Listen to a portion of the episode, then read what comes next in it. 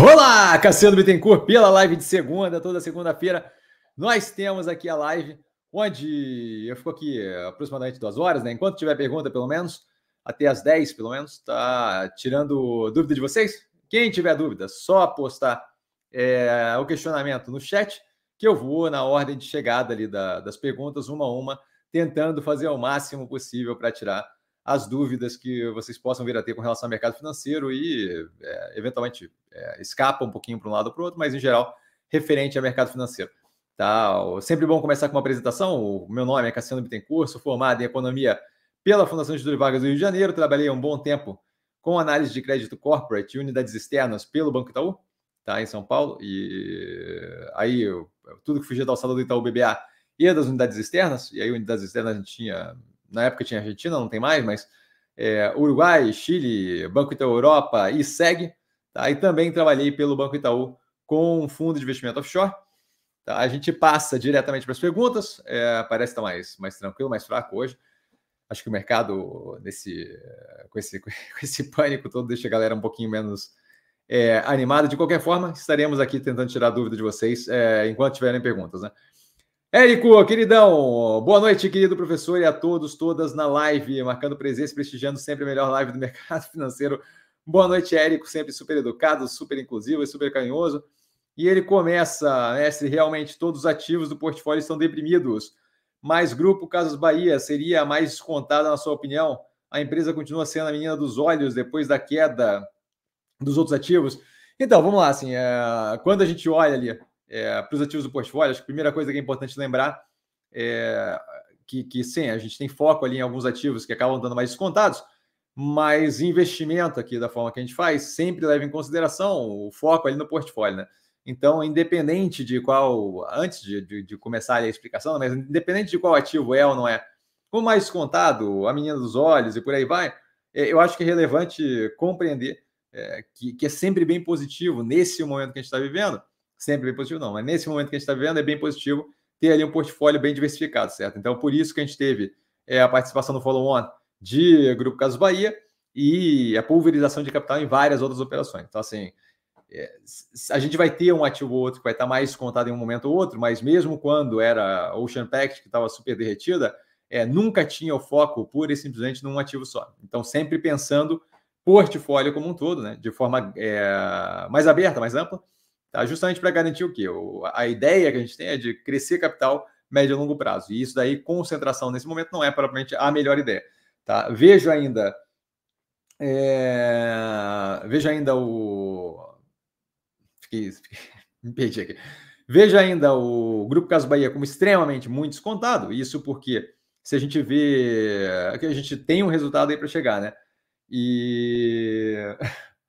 a gente tem um resultado aí que está vindo. E esse resultado é, vai dar uma clareza maior da evolução desse reajuste da operação, da consolidação, que eu chamo de consolidação do crescimento, tá? E isso daí vai possibilitar a gente é, projetar ali o que, que vai ser o médio e longo prazo.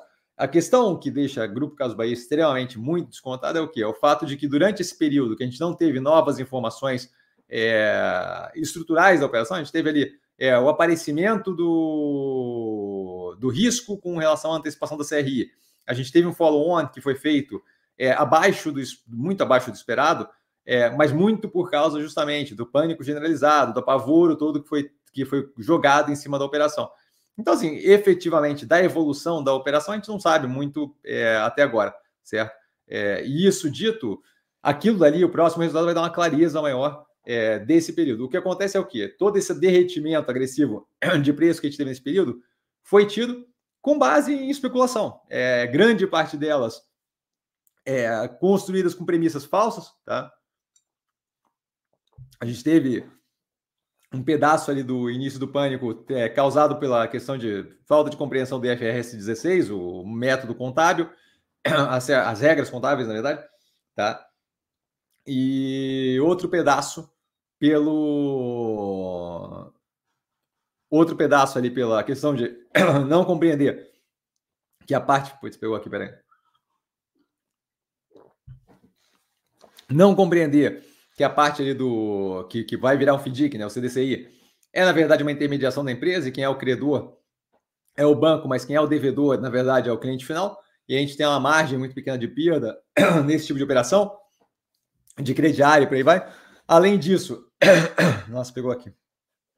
Além disso, só um pouquinho. Vou ver se eu conserto aqui. Além disso, a gente teve, e é isso daí, eram cinco bi que adicionavam ali na, na operação, né? E aí, daí para baixo, foi uma quantidade de fala considerável que afeta a avaliação da operação, a percepção que o mercado tem da operação, mas não afeta propriamente a operação. Então, continuo vendo, dado esse descasamento entre coisas acontecendo, que não teve muita coisa acontecendo, e o derretimento agressivo do preço, sim, eu vejo ela como consideravelmente a mais contada do portfólio. Isso daí tudo é uma comparação que eu não sou muito fã de fazer, porque está comparando operações completamente diferentes. Mas vejo ela nesse momento como sim, disparada a operação mais contada no portfólio. Tá? A questão de ser a menina dos olhos, é, o custo-benefício ali eu vejo como extremamente muito agressivo. Tá? É, a, questão ali do grupamento começa a botar a operação no momento que até o mercado é, descolar daquele peso psicológico de talvez ter um grupamento, vai um tempo. Eu acho que a gente, a gente consegue ter uma clareza maior de o quão positivo tá, e o quão descasado tá. Eu, eu vejo que está muito descasado o preço do, do, do, da operação. Mas o quão descasado tá, a gente vai começar a ver com mais clareza uma vez que a gente tenha o resultado do terceiro trimestre divulgado. Porque daí a gente vai ter uma noção é, de o quão rápido vai ser aquela evolução e o quão, é, o quão reduzido vai ser efetivamente a estrutura de capital, quão, qual, qual é a linha do tempo ali para lançamento de um FDIC e por aí vai. Tá? Mas veja a operação assim, é, a questão ali do menino dos olhos é, poderia chamar assim, certo? É, não, não, não, é uma coisa, é uma coisa que eventualmente eu uso por causa do, da discrepância absurda. Eu acho que a pressão que tem em cima da visão do mercado com relação ao ativo deixa o negócio é, um pouco mais. É, o, prazo pode vir a esticar um pouco mais, por quê? Porque vai ter todo um tempo ali para desfazer todo esse que eu vejo, pelo menos, como mal entendido. Tá? Mas a operação é assim, é a operação disparado, mas conta do portfólio. Tá? E ele agradece na sequência. Gratidão por tudo, querido professor, sempre às ordens. Gratidão a você aqui perguntando, é, queridão. É, Luciano, boa noite, Cassiano a todos. Boa noite, Luciano, super educado. Fala para a gente a sua visão sobre os PRCs. Ah, os preços, desculpa, os preços atuais de soma.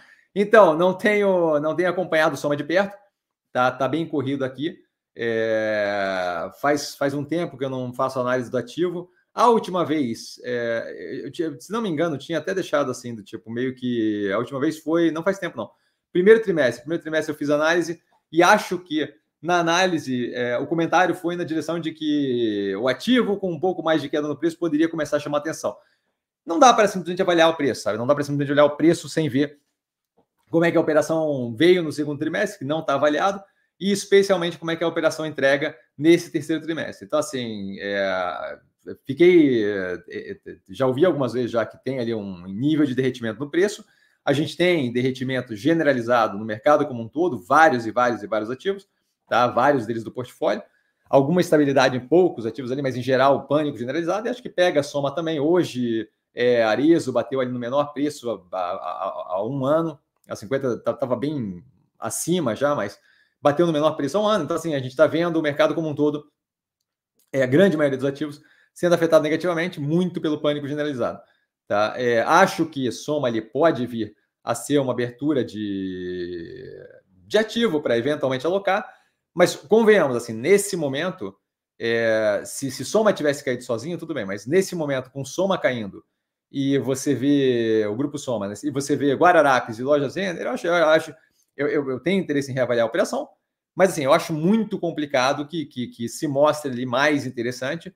Outro ponto que vale a pena considerar é assim: a gente não está propriamente com capital sobrando na, na, no, no, no, no portfólio, certo? Não tem caixa chovendo. Se tivesse caixa chovendo, eu entendo a, a procura de outros ativos para expandir portfólio, mas a gente está bem apertado na locação, tá? Com vários, com, com, com, pouquíssimo caixa sobrando, pouquíssimo, pouquíssimo, residual agora, tá? De modo que, com desconto nos ativos que já estão no portfólio, que já é um portfólio bem diversificado, eu, eu, não, eu não vejo muito estímulo para diversificar para outros ativos que, que não são assim propriamente é, ativos que estão mega descontados nem nada, sabe? Então, assim, soma teria que ter caído ridiculamente mais agressivamente do que Guararapes e Lojas Renner para me chamar de verdade atenção e brigar pelo capital que seria alocado em lojas Renner, certo? A gente tem a Ambipar aí, por exemplo, derretendo recentemente, que olha, é, o capital que sair ali liberar vai disparado antes em Ambipar. É, a gente teve XP com uma queda consistente aí também, também chama capital. A gente tem toda a situação com o Grupo Casas Bahia, que chama é, a possibilidade de eventualmente mais alocação, tá? especialmente a alocação mais agressiva, dependendo do que a gente tiver aí de período para frente, certo? É, então, assim, eu, eu acho que é, é algo para avaliar, tem que ter uma análise. Não, não é prioridade, dado que a gente está aí na temporada de balanço e começa agora a entrar mais forte no portfólio. Semana que vem, eu acho que semana do inferno, é semana que vem é a semana do inferno. São, sei lá, 80% do portfólio numa semana só. É, então, assim, vai um tempo aí para a gente conseguir liberar e fazer essa análise, mas é algo que tem que ver, não, não dá pura e simplesmente para olhar para o preço do ativo e falar, tá? Tem que ver a. Quem, quem olhou o resultado do segundo trimestre, quem tem uma ideia de como é que espera um resultado nesse terceiro trimestre, consegue olhar para a avaliação do primeiro trimestre e falar: olha, extrapolando com base na aplicação, fala mais ou menos assim, mais ou menos assado. Mas o custo de oportunidade é muito grande, porque o, a gente tem vários ativos do portfólio que eu vejo como muito positivos que estão simplesmente derretendo num nível que não faz sentido. Certo? Você tem assim uma quantidade de ativos abaixo do preço do pior momento da pandemia, que na minha cabeça qual é, qual é o racional que explica isso. Certo? É, a gente tem hoje, por exemplo, só extrapolando um pouco mais aqui, quando você fala ali do comentário do Lula, negativo o comentário, certo? Acho que diferença entre a vontade e a capacidade de viabilizar. É, a gente viu bravatas anteriormente que não foram levadas a cabo, então assim, tem todo um negócio ali de será que é isso mesmo? É, o Haddad vindo falar hoje, é, o fato dele não ter dito que ia, que ia ter déficit zero já fez a galera se desesperar, porque a galera não entende, e essa é uma parte que eu vejo ali que me deixa tranquilo, é o quê? Ah, questão, você está tranquilo, você não, tá, você não tem receio do, do fiscal. Eu estou controlando sempre o fiscal, é sempre um problema. Mas assim, é, uma coisa é o cara falar que não vai que não, não vai perseguir a meta zero, que nem foi o que foi feito, mas assim, supondo que ele falasse que não, não ia perseguir a meta zero. Uma coisa ele falar que não vai perseguir a meta zero e os preços estão todos lá no alto, precificando perfeição dos ativos. Outra coisa o cara falar que não vai perseguir meta zero e a gente está precificando a operação é, com preço abaixo do pior momento da, da, da pandemia. Então, assim, mesmo, mesmo que fosse o caso dele não perseguir meta zero, é, eu não vejo justificativa para a precificação do jeito que está, certo? É aquele negócio ali da Azul. Ah, como é que você. Tempos atrás, aí, ah, que Azul, aviação, é um lixo, blá, blá, blá. Como é que você pode investir? Ué, é simples, a operação pode ser tudo o que você falou. Mas a operação está com preço 70%, 80% abaixo do, do 2019 e está entregando resultado acima do, do meu período. Então, assim, é isso o lance, assim, descasamento é ridículo sabe? Então, essa, essa parte não. não, não... Me mandaram uma, uma mensagem aqui engraçada agora. É, mas então, assim, basicamente isso, tá? Tenho que reavaliar. PC, boa noite, Cassiano, boa noite, PC. Ele sempre com um clássico. Boa noite, senhoras e senhores, sempre super educado, nosso patrimônio tombado do canal. É, Cadu, boa noite, boa noite, Cadu. É, Luciano, só a melhor alocação do varejo da atualidade? Se, eu visse como a melhor alocação do varejo na atualidade, a gente estaria no portfólio, né? É, depende do que você considera a melhor alocação. Assim, se você quer tipo tranquilidade numa operação rodando bem, aí, aí talvez a avaliação leve a isso. Agora, ganho financeiro, é, custo-benefício, eu acho que a gente tem ali bons ativos do portfólio. Guararapes e, e lojas renda estão ridiculamente mal precificados. Tá? PC, bora para a melhor live do planeta. Fico honrado. Rogério, boa noite, Cassiano e comunidade super educado. Rogério, boa noite. Cleiton, oi, boa noite, Cassiano, tudo bem? Tudo ótimo com você, Cleiton? Boa noite. É, espero que esteja bem. Com o resultado positivo da Latam, Latam, imagino, linhas aéreas ali. Será que a Azul é? Linhas aéreas. Será que a Azul pode seguir o mesmo caminho? Latam teve lucro de 233 milhões de dólares. Então, eu não, eu não sei muito bem, eu, eu nunca parei para avaliar na Latam, eu não sei muito bem o quão comparáveis são as companhias, a gente vem numa melhoria contínua nos resultados, é, isso daí dá para ver pelas análises que estão no canal, tá? não é difícil de, de, perceber. E a gente tem justamente ali uma melhoria contínua dos resultados entregues pela operação, tá? que vem voltando ali, é, já operando com EBITDA acima do pré-pandemia. Então, assim, a, a, operação está evoluindo positivamente. Acho que a ideia de tentar prever é, lucro com juros no nível que, que a gente tem hoje em dia, é, a operação ainda alavancada, acho acho que é um, é um, pouco. Pode ser, pode ser, mas não é, não é parte que propriamente eu tenho expectativa grande, porque a gente ainda tem uma alavancagem é, alta ali, tá? que vem reduzindo agressivamente, mas ainda é alta. Fez-se a reestruturação aí da alavancagem nesse, nesse período, no caso da Azul, tá? de modo que não estou com expectativa de juros no curtíssimo prazo, seria uma boa surpresa, mas não é a parte que propriamente eu vejo como a mais relevante. É, a parte que eu vejo como mais relevante nesse momento é a redução contínua de alavancagem, unida ali a melhoria contínua de, de margem operacional, ali a margem EBITDA, tá? E especialmente também, assim, é, dando aí um pouco de, de, de espaço para a operação no que tange a possibilidade da gente ter algum nível de efeito de encarecimento de querosene de aviação. Tá? Que, o, o, o, que, o, que, o que me impressiona ali na operação é um preço abaixo, ridiculamente abaixo, 80%, 70%, alguma coisa assim abaixo do, do pré-pandemia, ali, do, do momento, e a operação está operando melhor. Tá? Então, o foco não é o lucro nesse momento, tá? mas o, acho assim que o, o descasamento é gigantesco e a gente deve ter a continuidade da melhoria paulatina da operação. Tá? Danilo, boa noite, Cassiano e todos do canal Super Educado. Danilo, boa noite. Vai ter análise da RPL no canal. Pois é, eu vi que acabou de entregar o resultado, superando a expectativa, né? É, não sei se vai ter agora. Eu, eu sei assim, ó, quer ver? O que, que tem engatilhado? É, TRPL não é uma das que tem engatilhado, mas deve ter eventualmente, porque está lá. A última vez que eu analisei faz muito tempo. Então, TRPL é possível que tenha mais para à medida que anda o. Ah, se bem que ela liberou o resultado agora, é possível. É possível, vou até anotar aqui. É possível porque essa semana a gente tem é, quatro ativos liberando resultado. Dois desses ativos vão sair no meio da semana, então ficam dois ativos para o portfólio, do portfólio para o final de semana. O que sobra ali, se eu fizer o mesmo número de análises que eu fiz na semana passada, a gente teve ali seis ações analisadas no. Seis? É, deixa eu só ver aqui. A gente teve seis, duas, tivemos seis. Seis ações analisadas no, no final de semana. Se a gente tiver mais seis, duas dessas do portfólio, caberia mais quatro, pode ser que TRPL seja uma delas. Então, eu vou até anotar aqui TRPL4, tá? Para caso, sei lá, se, se não aparecer nada que de fato chame a necessidade de fazer análise, como foi no caso da semana passada, que Vale e Minas acabaram ocupando automaticamente os slots ali, que são ativos que a gente acompanha, é bem possível que a gente tenha já no final de semana TRPL. Tá? Antes disso, a gente tem prioridade aí para as que divulgam resultado, a sair divulga hoje, Log, Banco Pan e Mega, mas tirando essas, sim, é bem possível que a gente tenha a TRPL analisada nesse final de semana. Tá ok, Danilo? Joel, boa noite, mestre Cassiano, e boa noite, amigos do canal Super Educado Joel, boa noite. Luizão, boa noite, professor e turma do Sim, Super Educado Luizão, boa noite. Cassiano, estou aportando na Mega, Ômega Energia, tendo em vista que já diversifiquei e, dada a alta volatilidade da Bolsa, vejo Mega algo semelhante à Neo Energia, vê algo assim?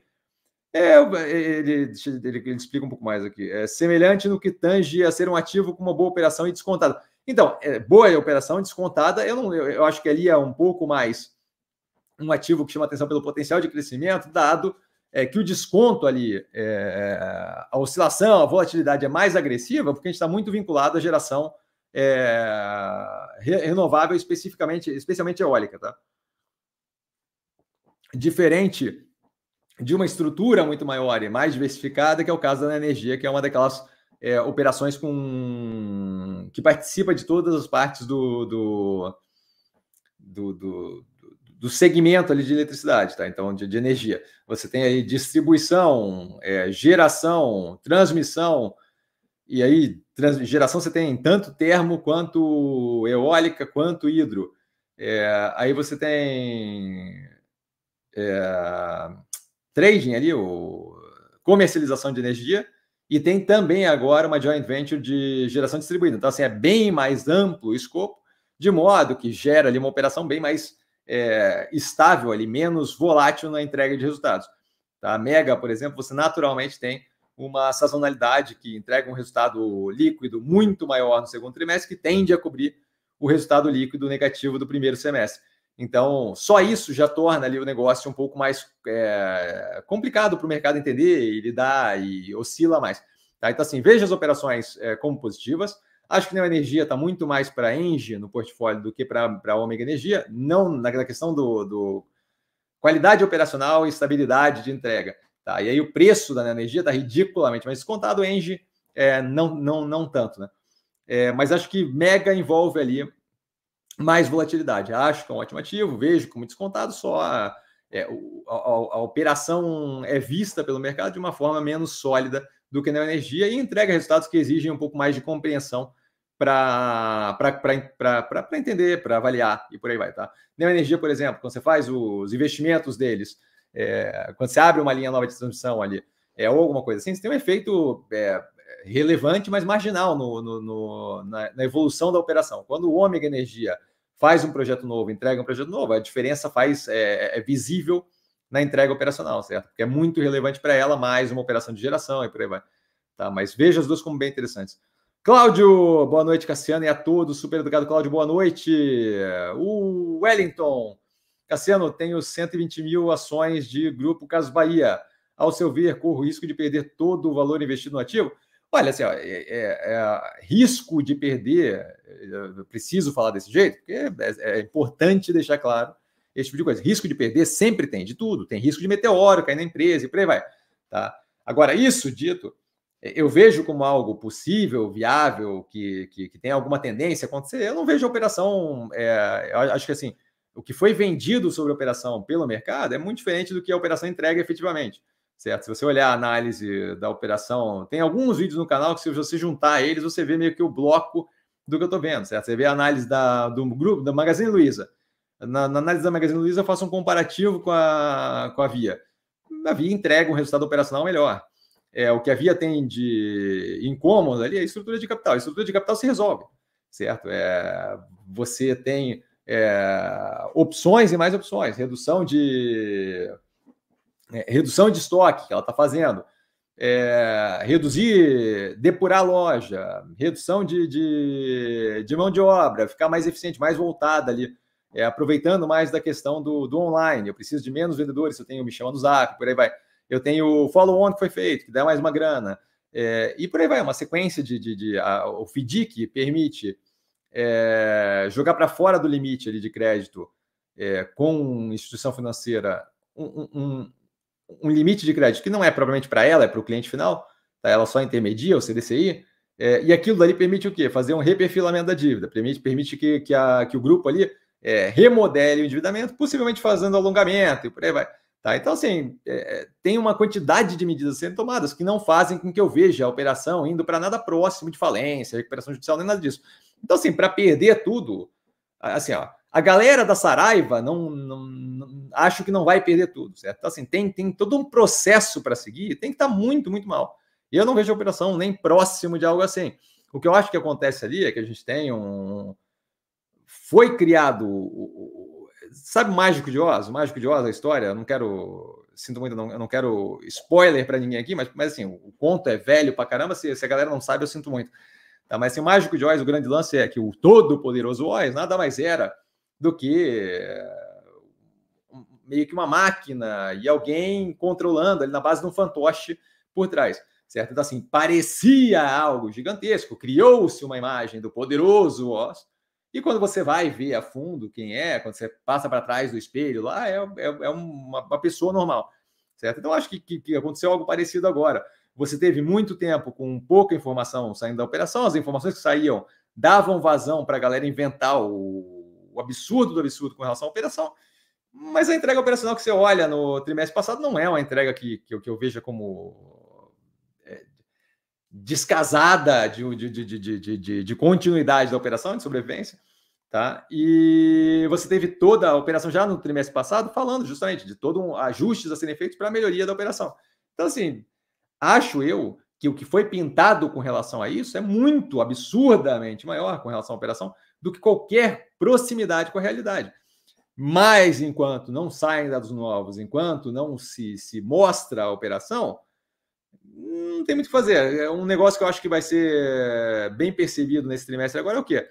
É, foi feito toda uma projeção com relação à operação está com fluxo de caixa muito negativo, está queimando caixa, e isso daqui continuando é, vai dar problema. Se você olhar aqui que tem uma queima de caixa mais agressiva, porque tem uma última paulada de, de amortização que foi feita no trimestre passado e que aquilo ali não era, não, não teria continuidade, que foi comentado no vídeo, você vê que assim, ó, não posso extrapolar a mesma queima de caixa, porque já tem, tem fatores nesse momento que não que não vão que não, que não vão ter continuidade nessa mesma proporção. Então, se eu se eu, se eu se eu tô, é, projetando caixa com a queima de caixa que eu faço agora, com uma baita de uma amortização, eu não estou provavelmente projetando realidade, certo?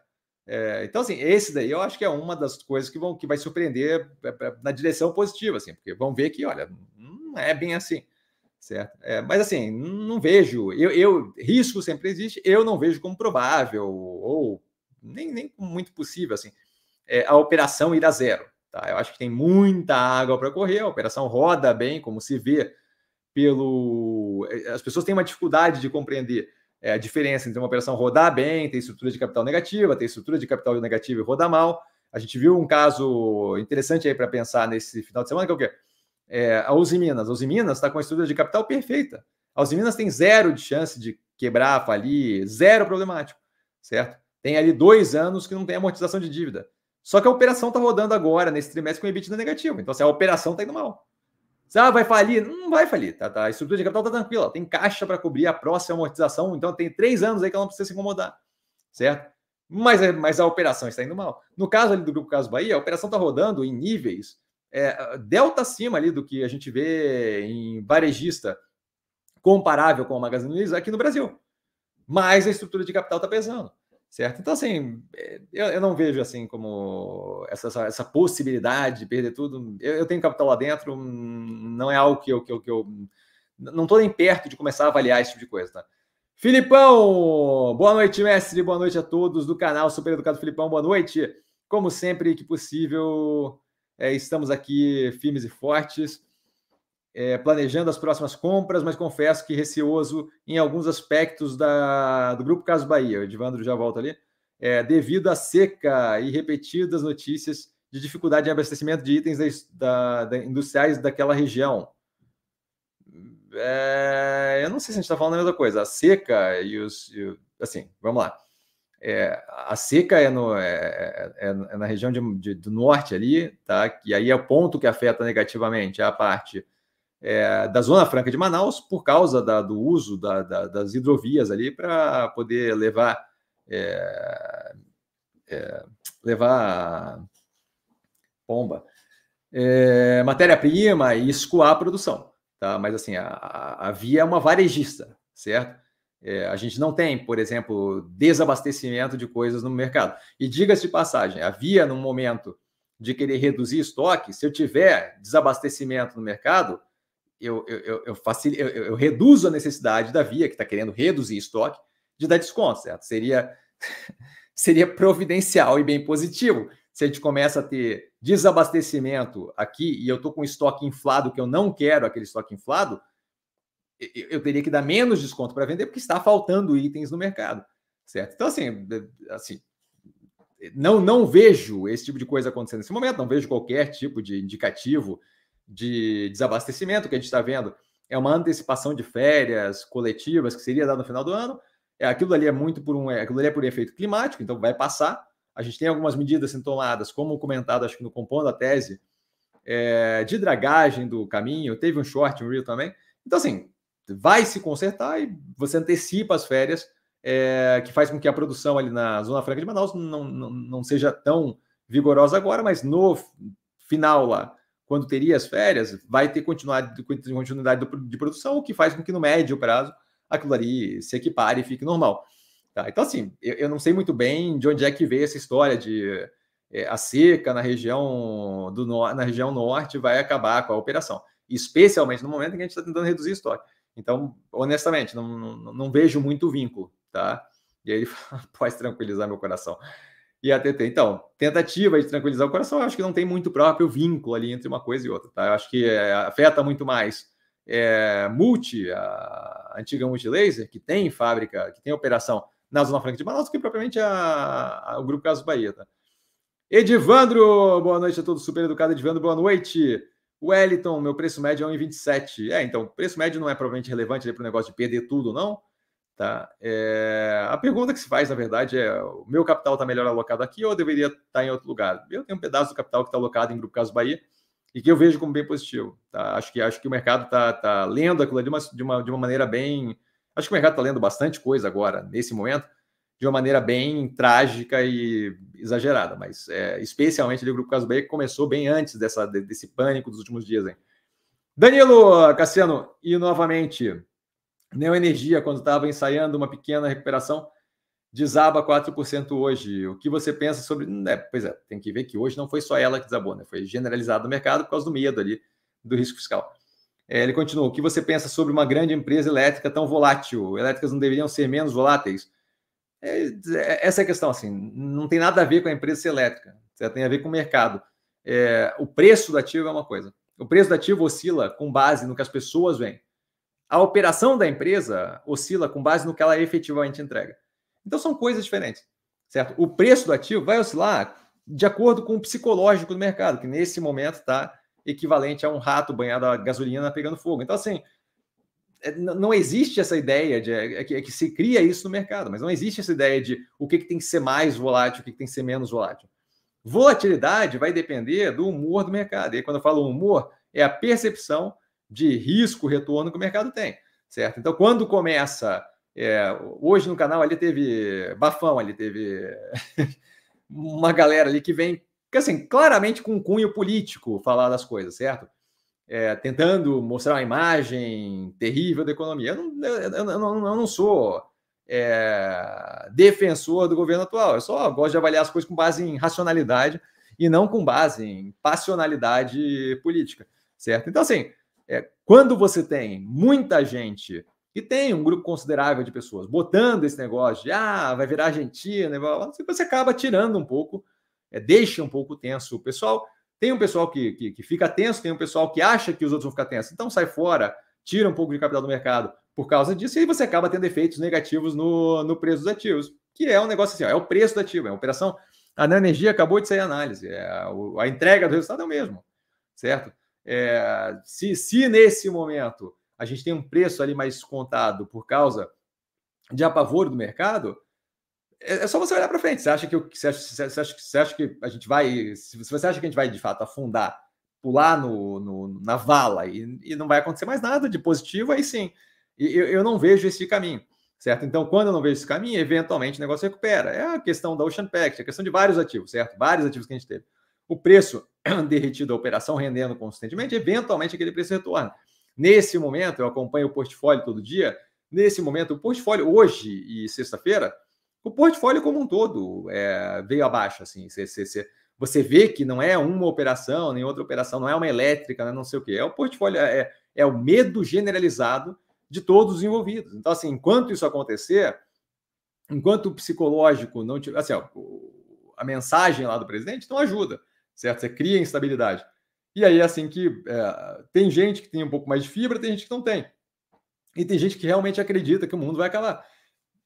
Então, assim, você gera um efeito negativo que afeta o preço, mas afeta o preço. A operação continua entregando. A operação entregou no terceiro trimestre o lucro que ela entregou, que foi comentado no canal. Não, não muda aquilo. Certo? Então, assim, é, não, não existe isso de deveria ou não deveria ser menos volátil. Isso é uma invenção da cabeça de, de, de, de da, da, da, galera do preço-alvo. Tá? O que existe é, é mercado, é, o preço do ativo é uma coisa, a operação é outra. A operação roda com base no que ela entrega. O preço do ativo, meu amigo, se todo mundo daqui de hoje, se de hoje para amanhã a galera começar a viajar em, em, em, em, qualquer invenção de narrativa que colhe, vai, vai, vai, vai ser um estrago, certo? É, não tem o que fazer. Porque e, e não interessa a operação, não interessa o setor, não interessa nada. Interessa é que é, a, a, oferta de a, as ordens de compra as ordens de venda não são dadas com base na racionalidade, não sei o que, são, bases, são dadas com base no, no que as pessoas envolvidas naquilo veem, fundo de investimento envolvido naquilo vê. Então, assim, se, é, hoje eu ouvi um comentário no, no Bloomberg Surveillance, estavam é, comentando, né? Ah, que a gente estava, tinha a precificação negativa, que já estavam, ano passado a gente já falava nos Estados Unidos, né? Ano passado a gente já falava, ah, a recessão do ano que vem, a recessão do ano que vem, a recessão do ano que vem. E ela falando, ei, tava todo mundo errado. Eu falei, tava todo mundo errado? Caramba, tava todo mundo errado? Nada. E, e, eu estava falando aqui consistentemente, não, não vejo motivação para recessão, certo? Só que o que, que o mercado, o, o, o bloco maior de capital estava naquela direção, então você via efeitos na precificação dos ativos que né, mostravam que todo mundo estava acreditando que ia ter uma recessão no ano de 2023 nos Estados Unidos. O, lance é que, assim, eventualmente a realidade se impõe, certo? Então, assim, é, é, o negócio de um pouco mais barato, um pouco mais caro, queda maior, queda maior, não é um negócio que me incomoda. O que me incomoda é o que o, o foco é a operação, que ela entregue para onde ela está indo. Tá? E ele continua, Cassiano acredita em um bom ou em um ótimo resultado da Engie no terceiro trimestre. Então, eu não, não perco tempo tentando fazer bola de cristal. Tá? É, não é algo que eu não, não tenho como avaliar como é que vem os números. Ela tem entregue resultado consistente, imagino que seja mais ou menos nesse direcionamento. Para ter uma ideia melhor, eu tenho o vídeo do aquecimento do terceiro trimestre que eu falo de cada um dos ativos, mais ou menos o, o, o, que, eu, o que eu vou prestar atenção e o que eu imagino que vai acontecer, mas sem querer adivinhar a coisa, tá? Essa, essa vibe de, de bola de cristal, cartomancia, não, não, não participo disso, tá? Ele continua, a empresa gerou muita energia no trimestre, já é um indício de bom resultado? Não, não é um indício de bom resultado, porque depende é, de contratação, dos contratos fechados de... de, de é, caramba, de, os contratos fechados que ela tem para vender aquela energia, é, como toda energia, como toda operação de, de energia elétrica que tem ali é, geração, você acaba tendo um mix no fechamento dos contratos. Então, é, algumas operações você pega spot, um preço mais casado com hoje, outros você pega preço fechado antigamente. Então, assim, é, não é a geração que ela tem nesse momento, grande parte da geração que ela está vendendo agora já está paga, certo? Já tem um contrato fechado. Então, não é bem, não é a geração a mais que ela fez agora que faz uma grande diferença. Tá? Isso daí tem, tem todo ali o. Isso daí, inclusive, é postado em cada análise. Tem todo o, o a, a, organização comercial de contratos fechados, energia já vendida e blá blá blá, que eu coloco no vídeo, justamente para quem tem esse tipo de curiosidade. Mas é, a energia gerada hoje, se não me engano, próximo de 100% já está vendida. Já tem contrato fechado e blá blá blá. E oscila de acordo com o preço de mercado. Não é um mercado que eu acompanho de pertinho. Tá? Eu confio no time técnico da Engie para fazer esse acompanhamento e vender e negociar da melhor forma possível. Augusto, boa noite a todos, boa noite, Augusto. Mini Box, boa noite a todos, boa noite, Mini Box.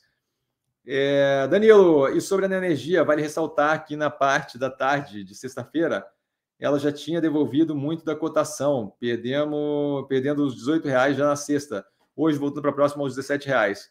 É, então, volta a reforçar, assim, o preço do ativo é uma coisa, a operação da empresa é outra. É, ponto A e, e, ponto B e ponto A. Tá? Meu, meu, meu objetivo é essa, essa operação que eu tenho nesse preço aqui, que ela chegue lá em cima. Se ela vai oscilar, ou como ela vai oscilar nesse meio do caminho, não é essa a questão. A questão é que eventualmente a realidade se impõe. Augusto, Cassiano, você vê Engie descontada com essa queda, o que você acha do investimento que ela fez para curto pra, pra, para o curto longo prazo? É, então, assim, é, o, o, o investimento, imagino que você esteja falando da compra das cinco das cinco operações ali eólicas, tem um outro nome, mas agora me fugiu. É, 3,24 bi, se não me engano. Eu confio na, no, no julgamento deles de, de, de, de, avaliação ali com os dados que a gente não tem disponível, tá? de que aquilo ali era um bom negócio a se fazer. É, acho que a operação estava há, um bom tempo, a gente tinha aí uns três, quatro trimestres atrás, que estava vendo a operação, querendo ali meio que estacionar no que tange investimento mais agressivo. Gosto da ideia de crescimento, não me incomoda é, o valor mais alto, que pode vir a reduzir alavancagem, porque pode vir a reduzir, desculpa, a reduzir é, dividendo, porque justamente quando eu olho longo prazo, é, aquilo ali se paga no futuro e aumenta o valor recebido no futuro. Então, é, vejo como interessante, confio no time técnico para tomar esse tipo de decisão. Não, não, não, é a gente aqui que vai conseguir avaliar é, se tecnicamente faz sentido o preço pago versus as operações que tem dados ali que a gente não sabe. É, então, assim, vejo como interessante. Acho que está. Acho que o portfólio como um todo assim está descontado. Algumas mais, outras menos. É, mas acho, vejo gente como descontado, só não vejo como das mais descontadas do portfólio. Acho que assim é, o nível de porrada que outros ativos estão levando consideravelmente maior. Mas temos um portfólio e justamente não tem interesse em vender nesse momento no preço que temos. Tá? Então, sim, vejo como descontada, só não das mais descontadas do portfólio. E ele continua, Cassiano, qual o desespero do mercado sobre a Pets? Queda exagerada. Tem que perguntar para quem está vendendo, certo? Eu estou comprando. Então, eu não tenho como falar do porquê os outros estão vendendo ativo, certo? Não vi nada específico. É, sei que há tempos atrás durante a teleconferência, a conversa toda de que. Só um pouquinho. A conversa toda de que poderia ter é, disputa por market share deixou a galera novamente assim. Fala-se uma coisa e aí se faz inferência lá para frente com base em um monte de premissa furada. Então aquilo dali eu acho que abalou bastante a confiança na operação. É o fato de ter vínculo com varejo, novamente, faz com que tenha toda a narrativa colocada de que o varejo vai quebrar, blá, blá, blá. então é, não teria como dizer, mas é isso mais ou menos por aí que eu vejo é, o, o, que sai de, de frase eventualmente solta e por aí vai. Tá? Mas tem que perguntar para quem está vendendo, eu não saberia dizer o, o porquê que é, não, não teve nenhuma notícia específica que me desse clareza do porquê que a galera está desesperada com pets. Volto a reforçar, tem que olhar o mercado todo, porque hoje, sexta-feira, alguns dias a gente teve uma queda generalizada. Tá? Não é uma operação que está caindo. Se você olhar só uma operação, parece que é ela que está caindo, mas não é. É um, é um grupo gigantesco. É o mercado como um todo que está apanhando. Michel, taxa. É, tava meio chateado hoje. É, eu não sei o que, o que, que é. Ah, Haddad. Mas será que é Haddad aquilo ali? Bom, Haddad meio chateado hoje, eu não, é, eu não consigo, desculpa. Tá Chad com dois dedos no final, talvez Haddad, mas é, não saberia dizer, não é nenhuma pergunta, mas ok. Danilo, Banco Pan, a menos de 7 reais, passa a ser uma das maiores barganhas do portfólio? Não, não passa a ser uma das maiores barganhas do portfólio. Eu paguei 40% a menos do que isso, acho. É, quer ver? Já vejo aqui, deixa eu só abrir aqui. Já vê, o meu, meu preço mais barato pago ali está consideravelmente abaixo disso. Quer ver? Banco Pan. Banco Pan, é, é, teve uma queda forte, eu paguei 5,42. Então, assim, é um ativo que está descontado, mas, mas assim, já, já vi mais barato e já peguei mais barato. Tá? Então, assim, não, não, não acho que é o comparativo ali maiores barganhas do portfólio, mas é, tá barato, tá descontado, mas não chamaria de maiores barganhas. Filipão, é, saiu uma notícia da indústria de linha branca ser naquela região, região de Manaus, e que a seca pode dificultar a logística. É, não, não, assim, não chegou em minha notícia, tá? Poder dificultar, eu entendo, mas assim, é, uma coisa é a gente dificultar a logística por algum período, um mês e tal, outra coisa é a gente falar em desabastecimento, certo? Então, sim, é possível que eu tenha uma baixa, uma redução no estoque é, de máquinas de lavar, por exemplo, tá? é, abaixo do que eu geralmente trabalho para garantir médio e longo prazo, mas aquilo dali, uma vez é, saindo desse momento climático, uma vez normalizando, tendo dragagem, normalizando o, a operação ali, eu tenho uma volta aquilo. Então, assim, as operações elas não trabalham exatamente com a mesma quantidade que elas vão vender naquele período. Elas geralmente têm um spread ali de mais produto, justamente porque pode ter oscilação, especialmente depois da pandemia. É, a gente passou um, um pedaço ali do. É, a gente estava no Just in Time, tá? onde eu pedia exatamente para várias operações, eu pedia exatamente o que eu ia vender, o que eu ia vender, o que eu ia vender, porque era entregue na hora e estava tudo alinhado, para o Just in Case, né? Que eu tenho um pouco a mais, uma gordura para queimar, caso alguma coisa aconteça, seja climático, seja pandemia, seja alguma coisa do gênero. Então eu, eu, acho assim que a gente tem.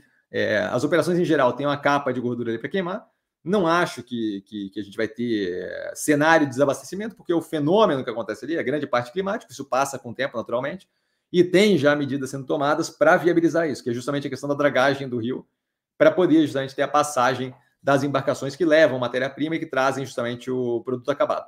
Tá? Agradeço aí a informação, não, não, não tinha chegado em mim, é, mas, mas esse eu acho que é a, a lógica, tá? Ele continua. Mas você esclareceu até melhor com a questão de que no momento seria até benéfico. É, então, esse é outro ponto. Assim, é, a gente está tentando queimar a caixa, não sei se máquina de lavar especificamente seria benéfico, mas que ajuda a reduzir estoque, ter uma. Teria, ter, iria ajudar. Não, não acho que a gente chega no desabastecimento, mas iria ajudar, iria, porque você tem a mesma demanda que você tinha antes para menos itens. Se eu estou querendo queimar minha quantidade de estoque, pô, é, é, junta a fome com a vontade de comer, certo? E ele agradece, eu que agradeço, cara. Carlos Cassiano, boa noite. Boa noite, Carlos. Você tem soma? Não tenho no portfólio. Tem análise do primeiro trimestre de 2023 no canal. Se não tiver, o que acha? Então, tá analisado no canal, mas eu não lembro de cabeça, tá? Faz. A gente teve no primeiro trimestre 91 ações analisadas, no segundo trimestre 71. Então, assim, é muito ativo, eventualmente um ou outro escapa. bate assim, pula fora da cabeça. Esse é um dos que eu não lembro de cabeça. A, a impressão que me passa é que eu tinha gostado e estava justamente é, querendo ali um preço mais descontado para poder começar a avaliar. Tá? Mas acho que tem que dar uma olhada na análise e eu tenho que eventualmente reavaliar. Tá? Já não é a primeira vez que me falam que a operação tem uma descontada e tal. Só acho que brigar ali, custo-benefício com lojas Renner e, e Guararapes, acho que tem que ser uma baita descontada gigantesca, tá? Então, mais de qualquer forma, porque junto dela caindo, os outros ativos estão caindo também. E como eu sempre faço esse tipo de pensamento, relativizando as coisas, custo de oportunidade, cada real alocado em soma é um real não alocado em outros ativos, isso deve ser levado em consideração. Tá? O Filipão, seca histórica no Amazonas pode afetar compras de fim de ano. Nível baixo dos rios atrapalha transporte de produtos e encarece frete. Especialistas apontam risco de impacto no Natal. É, e aí ele fala que Folha de São Paulo. Então, eu, eu acho que assim, ó, é, o, o, risco de impacto.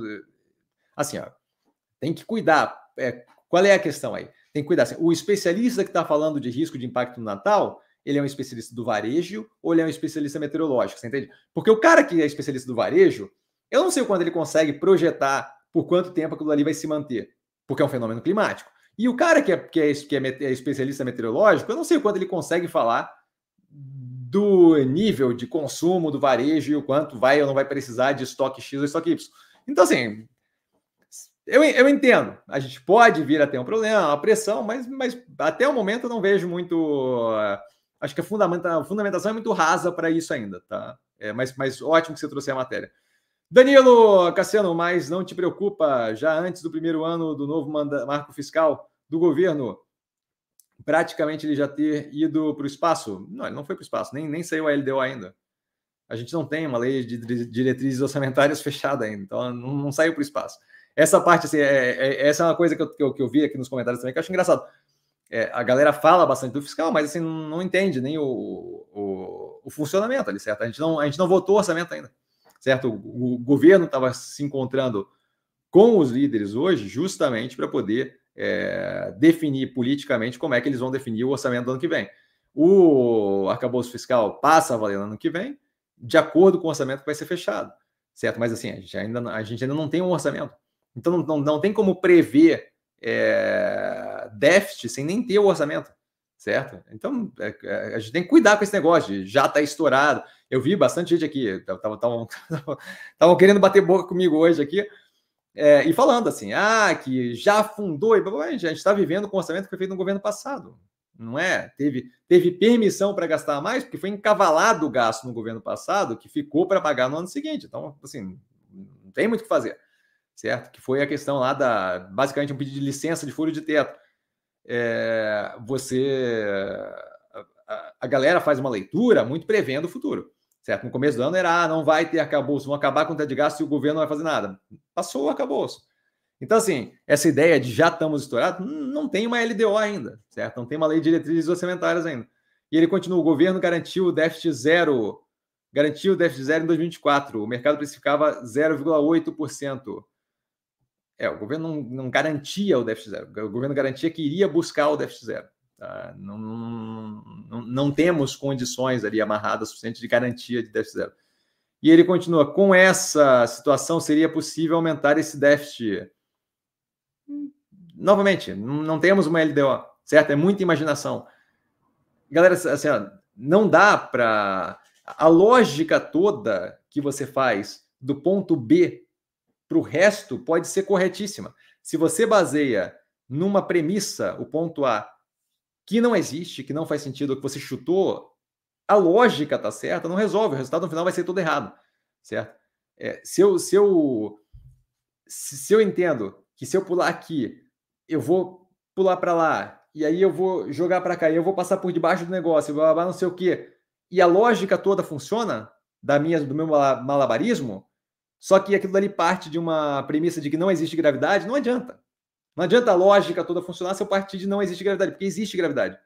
Então, assim, a ideia de. É... Ah, se, se, se o governo disse que ia perseguir, mas o mercado falou que era 0,8%, então agora vai ser maior. Com base em quê? Quem que disse que o mercado estava certo? Quem que disse que o mercado. O mercado, o mercado falou. Vocês viram o número que o mercado botou para o PIB o ano todo? Estava certo? Estava próximo de certo? Estava vagamente próximo de certo? Não estava. Não estava. Então, assim, é, tem que cuidar com esse negócio, sabe? É, assim, ó, quando falam, ah, o mercado falou assim, não, aquilo, não, aquilo não é um fato. Aquilo ali é uma estimativa com base numa castada de coisa que, olha, erra consistentemente para juros, erra consistentemente para PIB, erra consistentemente para balança comercial, erra uma cacetada de estimativa de resultado.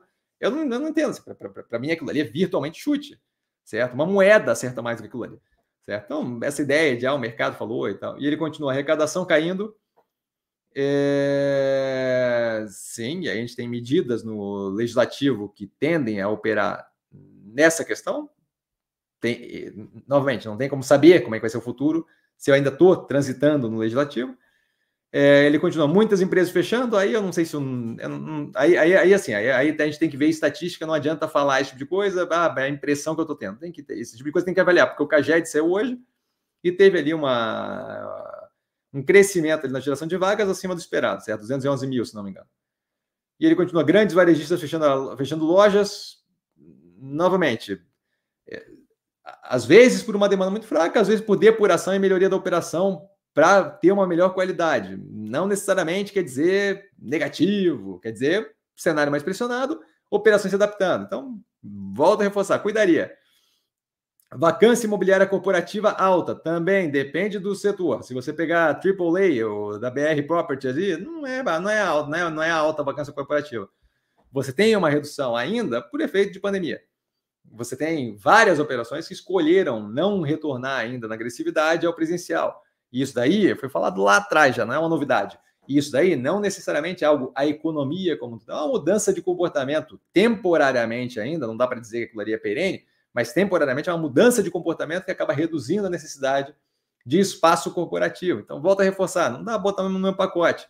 Tá? Ele continua, sem contar é, que o déficit de 2023 já é muito maior do que o previsto. Novamente, é, o, o, a gente, quando a gente chegou no ano do, na época do Temer, a gente vinha de um déficit ridiculamente agressivo e queda violenta no PIB. E virou na direção contrária, porque o que interessa nesse tipo de coisa é, não é como se fiz uma coisa que, que, que foi negativo, aquilo ali vai ser propagado eternamente, certo? A gente tem medidas sendo tomadas, acabou o fiscal, reforma tributária e por aí vai, que visam justamente melhorar o cenário futuro. Antes da reforma da Previdência, o cenário futuro era terrível. Pós-reforma da Previdência, aliviou violentamente. Por quê? Porque a gente vai tomando atitudes para consertar as coisas. A questão toda é o como vão ser tomadas, quais atitudes vão ser tomadas e, e como é que a gente vai nesse direcionamento. Tá? Ele continua. O... É, o DI fica resistindo lá em cima afeta diretamente os ativos da bolsa. É, novamente, aí, aí, aí tá confundindo operação, aí tá confundindo, tá confundindo fiscal com preço, tá? A coisa da, da déficit endividamento é economia real. Aí quando você fala a curva de juros, curva de juros é a impressão do mercado, oscila violentamente, daqui a pouco vem que estão errado e o negócio cai, a, a, a, o rabo da curva lá cai violentamente. Então, curva de juros não, não é preço daí. Tá? Afeta os ativos da bolsa, afeta o preço dos ativos da bolsa. Certo? É, é outra coisa, novamente, não tem nada a ver com operação. O ativo, a, a via a 10 reais e a via a 1,50 vende a mesma coisa na loja. Tá? É, aí cuidar para não confundir. É, e aí ele continua: eu acredito muito nas boas empresas, porém não vejo o macro ajudando tanto como era projetado há meses atrás. Eu não sei quem é que projetou ajudando tanto. A gente está consistentemente é, ampliando, melhorando a visão do macro. Você pega o o Focus da, do, do Banco Central, pega o Focus um ano atrás, pega o Focus agora e você vê a redução contínua na previsão da inflação. Você pega o Focus do ano atrás e pega o Focus agora e você vê a redução contínua na previsão de juros. Você pega o PIB previsto um ano atrás e o PIB previsto agora e você vê o aumento consistente na previsão do PIB. A gente está falando em é, PIB próximo de 3% nesse ano. Ninguém vagamente chegou nesse número. Então, assim, volta a reforçar. Também não vejo isso, certo? E não é eu não vejo, eu não acho. É, os dados não, não falam isso, certo? Os dados mostram que é uma previsão de cenário bem pior lá quando o Lula foi eleito do que agora. Então, assim, a gente teve uma melhoria contínua é, do, do, do, cenário, só assim. Não, não.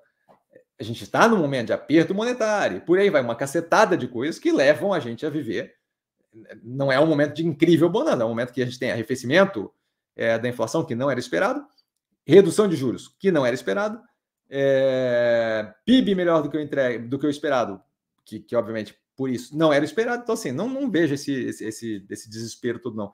Acho que tem muita coisa para acontecer, as pessoas querem para ontem, e processo político governamental não funciona assim. Processo político governamental você não passa uma reforma do dia para a noite, você não passa arcabouço do dia para a noite, você não passa é, medidas ali que envolvem com grupos de interesse do dia para a noite. Então, a coisa funciona assim. É, o processo é mais, é mais lento e mais amarrado do que é, decisão de, de investimento de empresa privada. Tá? Júnior, boa noite, Cassiano, e a todos da live. Boa noite, Júnior, super educado. Azef, estava vendo um documentário da Bloomberg sobre o endividamento da o aumento, imagina, da dívida americana, que já passa dos 30 trilhões de dólares, e a dificuldade dos políticos de encontrar uma solução para tal questão. Como você vê essa questão?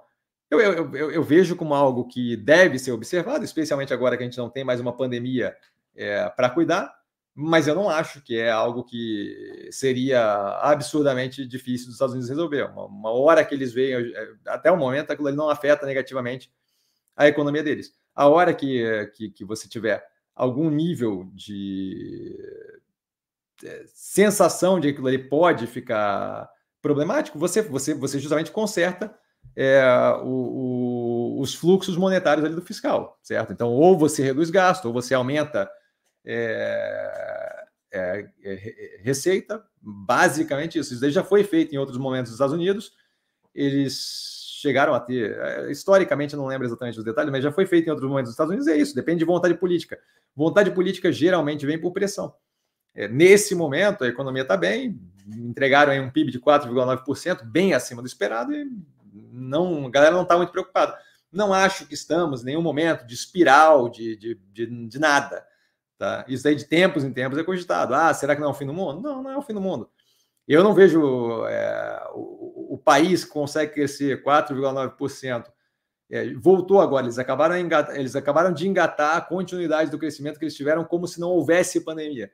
Então, assim, acho que o país que faz isso não teria dificuldade de reorganizar é, para justamente consertar a questão do, do crescimento da dívida. É, não, não, acho que é um problema. Tá? É, por enquanto, nenhum efeito disso, não vejo no curto prazo nada disso. De tempos em tempos, a galera levanta essa bola ah, ou não sei o que do déficit que está muito alto e blá, blá, as coisas estão andando. No Brasil é uma coisa, lá é outra completamente diferente. Então, assim, é, depende de vontade política. Eu acompanho bastante política é, nos Estados Unidos, não vejo efeito ainda na economia e não acho que. Acho que existe o interesse, mas os republicanos querem cortar gasto, especialmente com relação à Social Security, especialmente com relação à, à Seguridade Social, e os democratas é, gostariam de justamente taxar é, mais nessa direção, né? Mais de taxação dos mais ricos e por aí vai. É possível que a gente tenha aí uma a eleição no ano que vem. É possível que a gente tenha aí uma, um direcionamento de racionalizar isso daí, nem, nem tanto ao céu, nem tanto à terra. No momento, no cenário político americano, a coisa fica um pouco mais complicada, por quê? Porque tem, é, tem um extremo ali, tem o outro extremo também, mas tem um extremo ali especificamente, a galera do QAnon, que Jesus Christ, né? A galera que elegeu aí o, o Speaker of the House, o, o, o presidente da, da Câmara, que é simplesmente um. Ele é um estorvo, cara, sem, sem noção. É, então, assim, talvez, eventualmente, a gente comece ali a ter algum nível de. Necessidade é, é, é o pai da invenção, alguma coisa assim, né?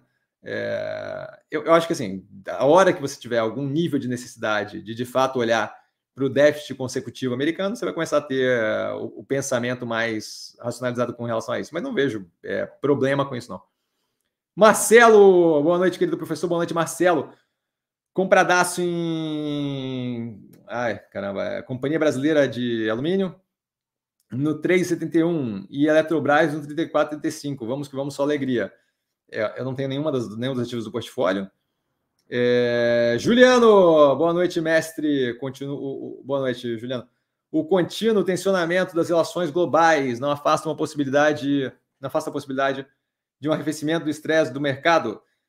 Pois é, é, é esse o lance. O estresse do mercado, e, e eu adoraria poder soltar simplesmente da forma mais chula que eu gostaria aqui. Mas vamos, vamos manter a, a compostura. O estresse do mercado não é algo que me importe, você entende? É, o estresse do mercado é a visão que eles têm da situação como um todo. O que me interessa é o quanto efetivamente a economia real, a geopolítica real, o que efetivamente está acontecendo, não, não a viagem da cabeça de, de, de, de Joãozinho, Carlinha e por aí vai. Tá? É, o que efetivamente está acontecendo, essa é a parte que me interessa. E aí, assim, se arrefece, não arrefece, traz no mercado, eventualmente a coisa, se, se estiver alinhada com o que eu estou vendo, eventualmente a coisa se ajeita. Tá? Mas assim, não adianta. É, é, é, acontece tantas vezes, mas tantas vezes, que eu não entendo como é que a galera toda vez toma um susto de novo. Quando a, a Ucrânia, a Rússia invadiu a Ucrânia, o petróleo foi para 120 e poucos, bateu em 130 e alguma coisa, se não me engano. Sim, desesperou. Tava, tinha um monte de gente tomando decisão com base em um petróleo agora estável em 130. É absurdo, é fora da casinha. Aí, se você acalma e deixa, olha, vamos, vamos, vamos não faz sentido, aí o negócio arrefece. Aí bateu nos 70. Aí agora, com o negócio da, da crise ali no Oriente Médio, é, Israel e Hamas, você tem um petróleo, ah, não sei o que e tal, e vai estourar.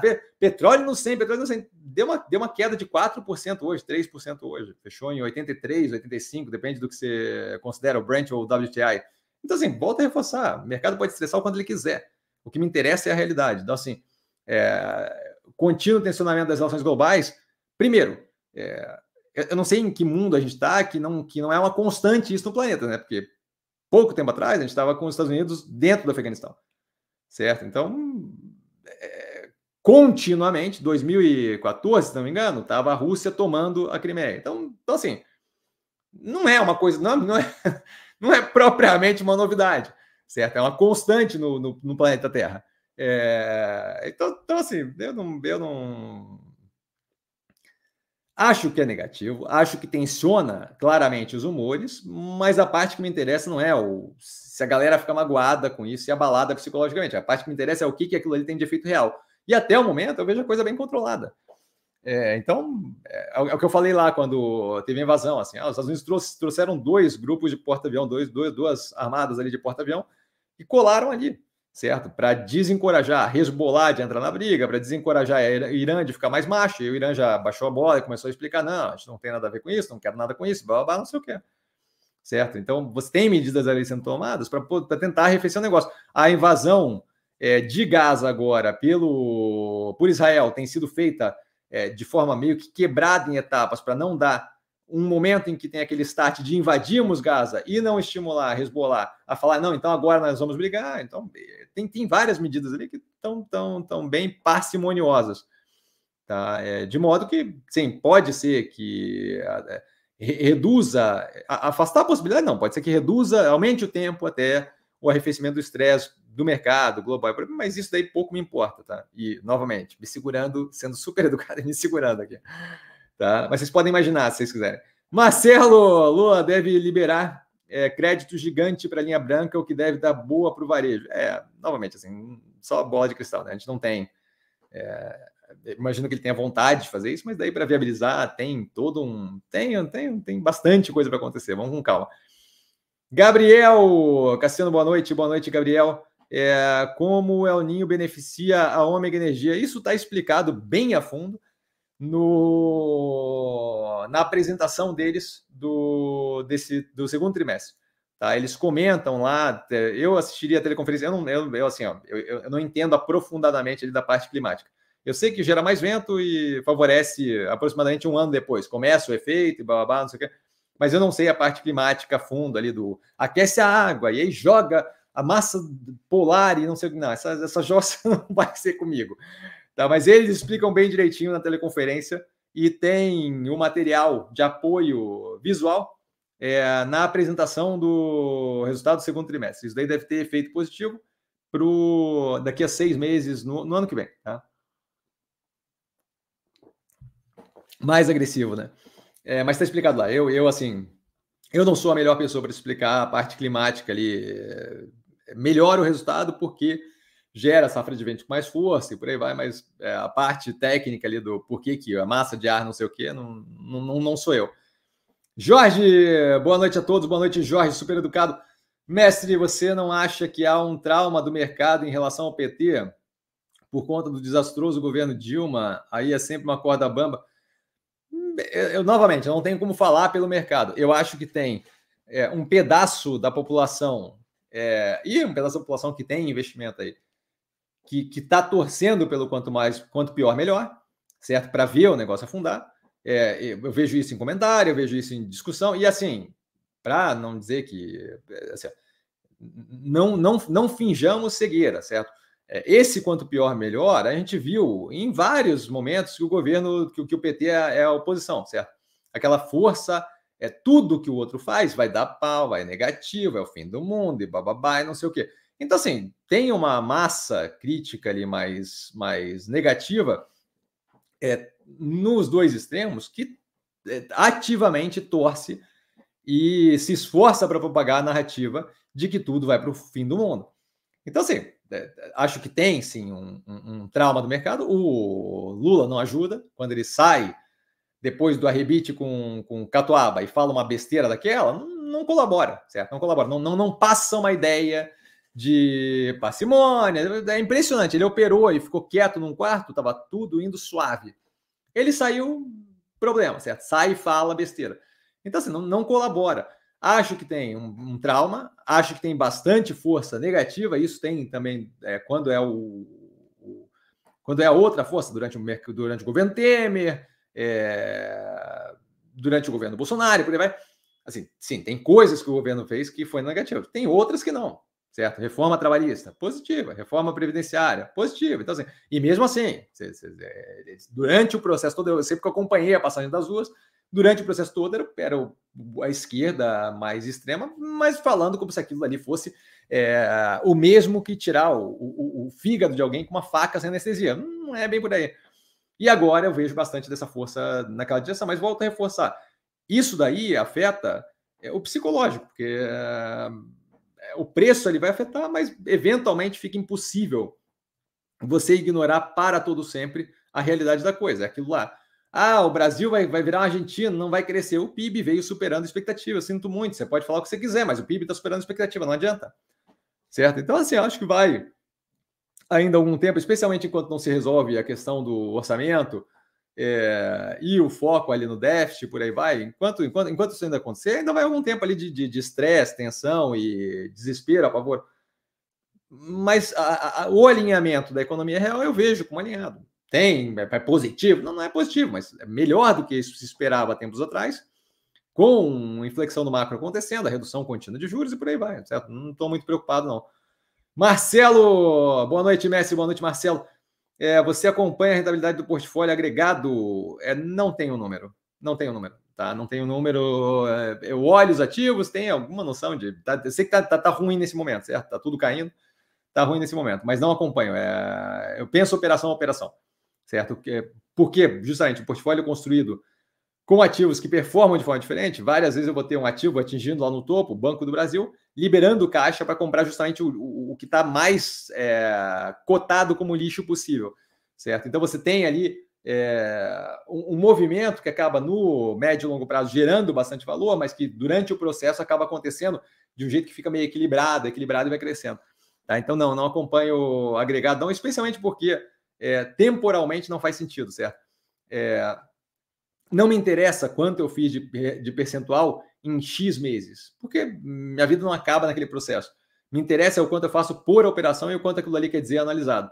Então, o portfólio como um todo não é a questão. A questão é que naquele portfólio, ah, matei uma operação hoje. O portfólio, por exemplo, o portfólio agora está bem mais abaixo do que estava quando o Banco do Brasil estava no mesmo preço agora tempos atrás, certo? Porque teve uma, umas quedas consecutivas agora. Quando eu mato o Banco do Brasil, lá quando eu liquido o Banco do Brasil, se eu liquidasse naquele preço, liquidasse agora, o que me interessa é o analisado que eu estou ganhando. Hoje o portfólio está bem mais baixo, mas não importa. A operação com o Banco do Brasil está vingando na mesma. Na mesma, na mesma, na mesma. Então, é, eu penso operação operação. Danilo, bom, Cassiano, acho que está claro para todos que tudo que foi acordado no primeiro ano do governo já foi para o espaço antes da chegada do fato cada um vê da forma que quer, mas os juros, os fatos, é, as falas, as entrevistas, etc., estão aí, na minha opinião, são fatos. Então, se, se, quando, quando é na minha opinião são fatos, não são fatos, certo? Porque fato não depende de opinião. É, esse é o ponto um. Ponto dois, é, os juros que você está falando que estão aí é o mercado secundário de juros, é o, é o mercado precificando. Então é a mesma coisa que dizer, ó, tá vendo? Via vai falir, porque o preço está muito caído e o mercado está falando que vai falir. Não funciona assim, certo? A empresa fale, ela quebra quando ela não consegue honrar o compromisso financeiro. Não importa o que o mercado acha. Então, assim, os juros vai ser, é, vai, vai, vai, vai chegar no final lá em 9% ou em 6%, dependendo do arrefecimento da inflação, não do que disseram hoje na curva de juros, certo? Então, assim, na minha opinião, é fato? Não é. Aquilo não é um fato, aquilo é uma curva de juros, aquilo é uma composição das previsões de várias, é, de, de todo mundo que está envolvido no negócio. Mas é a composição das previsões. É um fato que a curva de juros é a opinião de quem está envolvido. É isso. Isso é um fato, é um fato que é a opinião deles. Mas, novamente, é a opinião. Opinião é uma coisa, fato é outra completamente diferente. É, as entrevistas, eu não sei de que entrevistas você está falando. Assim, é, acho eu que tive várias entrevistas aí que surpreenderam negativamente, várias que surpreenderam positivamente. O Haddad, por exemplo, você pega o meu comentário quando ele estava para ser indicado para o Banco Central, me surpreendeu é, positivamente. O Prates, é, marginal, mas me surpreendeu. Marginal, que eu quis dizer no, no sentido de pouco, né? Marginalmente me surpreendeu é, positivamente. Então, assim, é, eu não sei que, que, quem, quem hoje tem uma opinião pior do, do Haddad do que tinha antes dele ser indicado, eu não, eu não sei o que dizer. Claramente, quando ele estava para ser indicado, a minha atenção era bem maior do que agora que eu vi o, o que ele tenta fazer com o trabalho.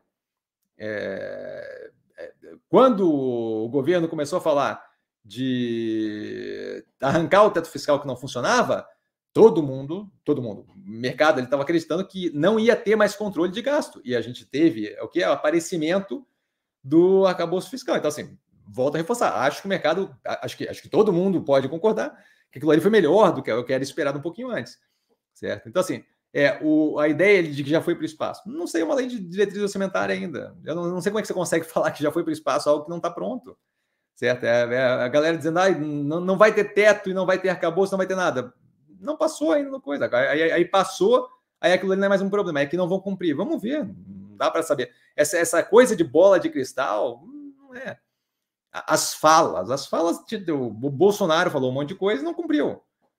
O Lula falou um monte de coisa não cumpriu as falas. As falas você tem que tomar com. É, é, político falando, é populista, não é político e populista. Então, assim, as falas. O Lula falou que ia ter diversidade, blá, blá, blá até a bola 7. Cadê diversidade? Tá cortando a cabeça de, de mulher no ministério, cargo de, de primeiro escalão, até, até dizer chega. Já falou que não vai levar em, em consideração isso para o STF. Cadê? As falas. As falas não quer dizer muita coisa. Bolsonaro ia simplesmente é, revolucionar aqui o Brasil no que tange arma, liberar tudo e tal. Fez o quê? Fez o que dava por decreto. Fez o que dava por decreto e já voltou tudo atrás agora nesse governo. Por quê? Porque não é assim. Uma coisa é falar, outra coisa é conseguir viabilizar. Então, o... então assim, é, não, não, não vejo de verdade. A evidência empírica mostra algo diferente do já foi para o espaço, blá, blá. Tanto é que o PIB está crescendo, certo? Roberto, boa noite para todos. Boa noite, Roberto, super educado. O que significa investimento offshore? Investimento offshore é um investimento feito fora do, da sua localidade de residência. Então, se eu moro no Brasil, investimento fora do Brasil é um investimento que eu estou fazendo offshore. Tá? É, offshore é, é além da. Caramba, não é praia, é o não é talvez costa, vai, mas assim, aquela parte do, do mar próximo da terra. Tá? Então, offshore é para além, para além mar, talvez, talvez seja uma boa tradução. Tá? Mas não é tudo que eu faço fora do meu domicílio fiscal. Basicamente isso. Ele continua, não sei se escrevi é, direito. Se escreveu direito, geralmente a gente faz junto quando fala de offshore, assim, tá? É, offshore tudo junto, ao invés de offshore. Mas offshore dá para entender é, e, e, o sentido é o mesmo. Ele começou a pesquisar, mas sempre me esqueço. Bom, espero que esteja explicado certo? É, Érico, mestre, em uma entrevista para Bloomberg, o CEO da Pets disse que o mercado deveria precificar a empresa igual a Raia Drogazil por estarem em varejo de nicho. E ele continua, a vez educadamente continua. E o mercado está precificando a empresa como varejo comum, diferente da Raia Drogazil. O que você acha dessa opinião do CEO, professor? Muito obrigado novamente. Eu acho que ele deveria se preocupar pouco com como é que o mercado está ou não está precificando a empresa dele e se preocupar em rodar a operação. A parte que ele tem que fazer é rodar a operação. É, eu fiz um comentário sobre isso no, na análise do segundo trimestre. Eu não quero ele tendo, tentando na, na, defensiva, tentando se desculpar com o mercado, porque é um mercado que vai para casa do chapéu, certo? É, eu quero ele rodando a operação. E aí, esse mercado vai demorar um pouco mais, um pouco menos para entender, essa parte não interessa, certo? O CEO ele não tem que estar tá preocupado, meu, minha visão pelo menos, não tem que estar tá preocupado com ah, o, o, preço vai cair, o preço vai subir, essa parte não interessa, roda a operação, faça a operação, explique o que você está fazendo, mas roda a operação, certo? Uma coisa é a operação, outra coisa é o preço. É, aí, assim, questão de opinião dele, eu, eu não, não, tenho interesse nenhum na Real Drogasil. Tá? É, se ele acha que sim, se ele acha que não, margem da Real Drogasil é, se não me engano, consideravelmente abaixo, bem abaixo da, da margem da Pets. Não, não vejo como muita vantagem, não entendi muito bem é, qual é o ponto que ele quis dizer, não, mas assim, cada um, cada um, direito da opinião dele, eu não, não não, não vejo como relevante esse comentário. Acho que ele devia focar na parte que, que, que, ele manda bem, que é a parte operacional ali, que é o que ele tem que fazer. Acho que estão estão dando, estão jogando isca para ele, para ele responder esse tipo de besteira com relação ao que, que ele acha do mercado, e ele está entrando nessa. Isso não, não deveria, deveria esquecer essa parada. Devia a galera da. O pessoal da Minerva, consistentemente, eventualmente jogam essa isca para eles. Eles falam: olha, o mercado vai reagir como vai reagir, o preço oscila, babá, descasado da operação, e, pô, manda, manda pastar certo? Porque não, não cabe a ele ficar fazendo confabulação do que, que deveria ser o preço, não.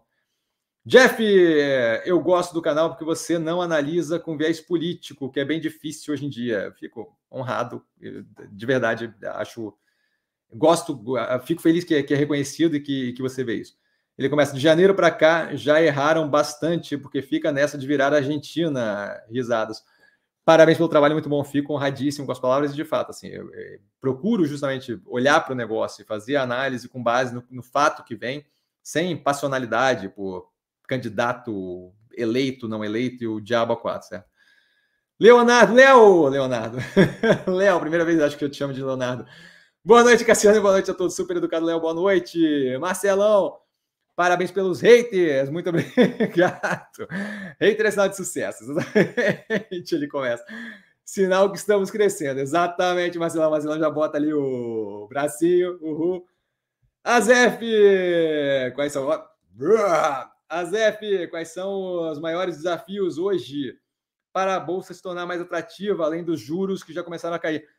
É, a Bolsa Brasileira, ele fala né, ali embaixo. É, então, assim, eu acho que você tem que. É, acho que tem que vir mais uma temporada de resultado e mais dados aí que mostrem a.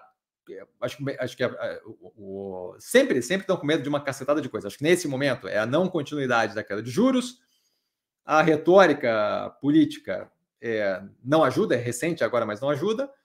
A definição da lei de diretrizes orçamentárias e cada etapa que acontecer de viabilização daquilo, seja por aumento de receita, seja por corte de gasto, corte de gasto, eu sei que é um é, é meio é, é, é, quase uma piada falar com o governo atual, mas que seja o aumento da receita, certo? Mas quanto mais cada medida for posta para se chegar próximo daquele de controle fiscal, acho que as coisas vão, ser, vão aliviando. E aí tem toda a questão de geopolítica, conflito e por aí vai. Tá?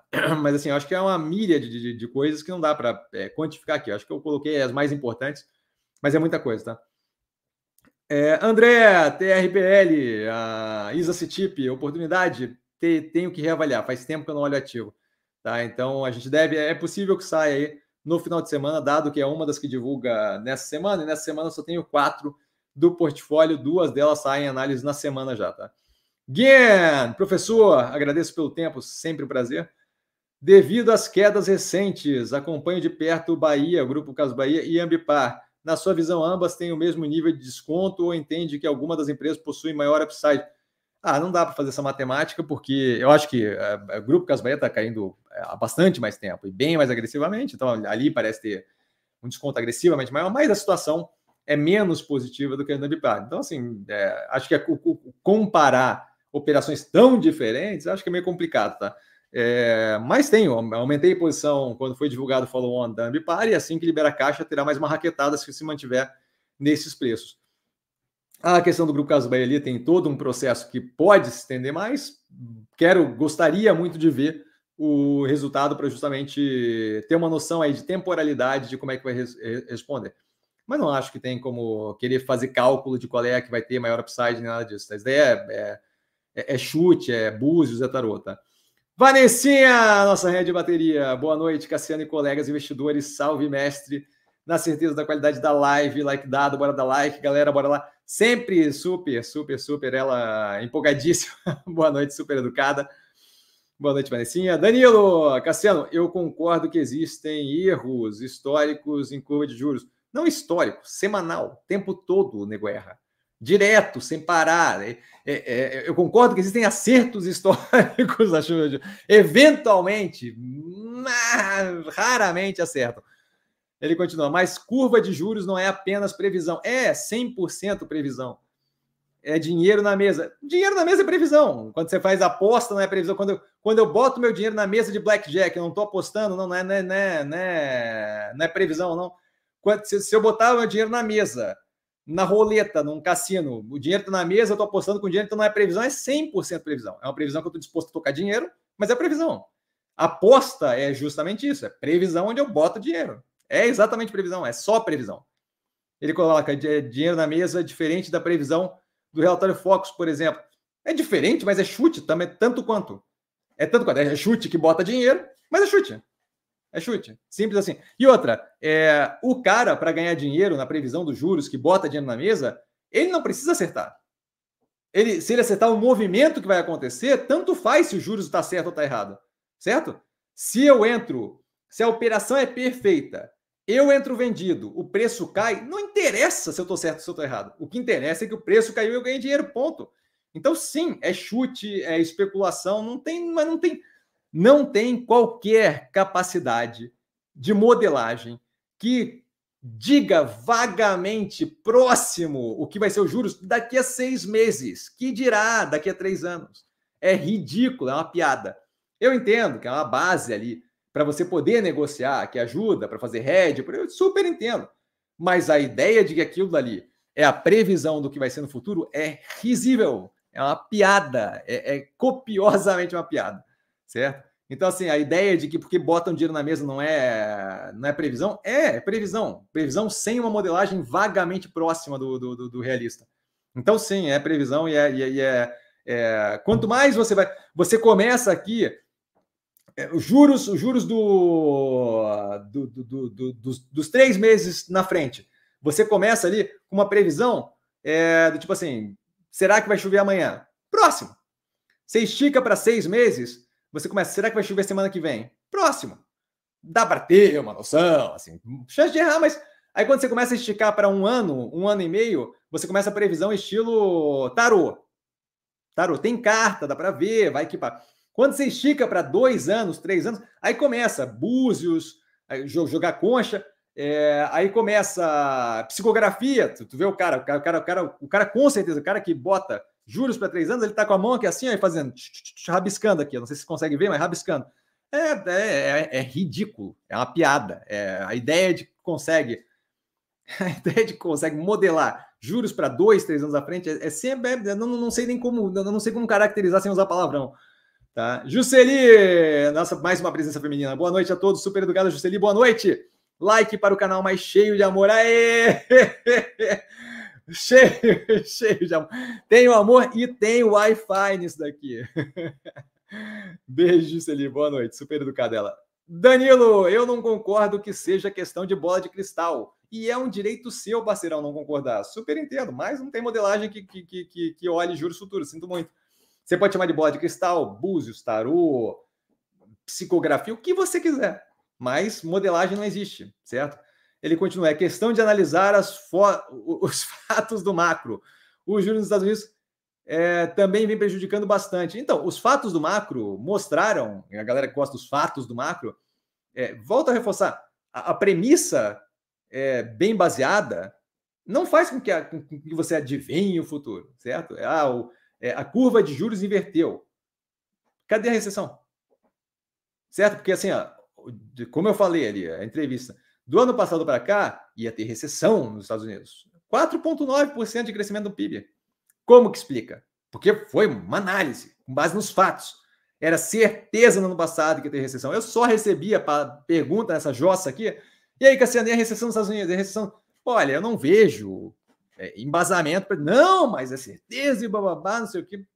Então tá, então é certeza. É certeza. É chute. É 100% chute. A ideia de modelagem de juros para dois, três anos para frente é chute. certo? Ou, então faz assim, ó, cria um modelo.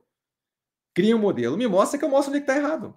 Pega o modelo do banco, que eles não vão abrir, mas pega o modelo do banco que eu mostro onde é que está o furo. É, a, a, ideia de que consegue se modelar. Assim, ó, eu, eu, eu, eu, durante a faculdade, é, MATLAB fazia modelagem de precificação, de precificação, não de previsão do preço, de precificação de opção exótica. Quando você começa a mexer com equação diferencial de segunda ordem, você começa a entender o quão complexo é modelar alguma coisa. Juros daqui a seis anos é o quê? É, daqui a três anos é o quê? Quantas variáveis vão ali dentro? Quantas dessas variáveis eu efetivamente consigo quantificar? É ridículo, é uma piada. É uma piada, é uma piada, é uma piada. É saber um pouco de matemática para saber que é uma piada. Ele continua, não é só, abre aspas, culpa do Brasil. Como falando ali dos Estados Unidos, é, juros dos Estados Unidos prejudicando bastante também, né? É, é discutível. Hein? é um macro como um todo. Eu não sei, volto a reforçar, os Estados Unidos não parece estar sofrendo com 4,9% de crescimento. Não parece estar muito ruim a situação lá. O consumidor foi quem levantou isso gastando dinheiro violentamente. Então, novamente. E ele continua: eu tenho por princípio de investimento que todos os ativos do mundo competem com os juros, especialmente os juros dos Estados Unidos. Se a dificuldade de queda de juros aumenta, a situação muda. Eu mudei sim a minha percepção, assim como muita gente. Direito de vocês, super respeito. E tô. E. Imagina, não tô nem aí para o governo. Eu quero ganhar dinheiro acima de tudo. Porém, na minha visão, a situação mudou consideravelmente de julho, de junho para cá. Sim, a situação mudou consideravelmente. Eu tenho muito menos cabelo, apareceu mais uns 3, 4 fios de barba branca, porque a situação muda. Não quer dizer que piorou. Eu gosto do meu cabelo mais, mais clarinho aqui, mais branquinho na lateral. Então, assim, quando fica mais branquinho na lateral, a mudança não é propriamente negativa. Então, assim, é, com certeza as coisas mudaram é, de junho para cá. Eu fiquei mais Silver Fox. E, sim, mudou alguma coisa no governo. Eu não sei se não, não, sabe, não saberia dizer se propriamente negativa. A gente, é, de, de junho para cá, a gente teve várias reduções de juros. Isso, isso não é uma mudança positiva? Certo? É tipo, tipo, tipo o meu cabelinho branco aqui na lateral, certo? Que quando bate luz e tá raspado, reflete, fica, fica, fica brilhandinho. Então, assim, volta a reforçar. Eu vi bastante, eu acho isso, eu acho aquilo, mas não vi muito, muito, muita fundamentação, não. Assim, os Estados Unidos, você fala como se estivesse negativo. Os Estados Unidos acabou de ter um PIB de 3,9%. Então, não sei. Paulo, localiza movida. Vamos, não te chama atenção nenhuma delas. O setor não atrai. Não sei se é bem o setor, tá? A Vamos ali eu colocaria separada por ser de caminhão.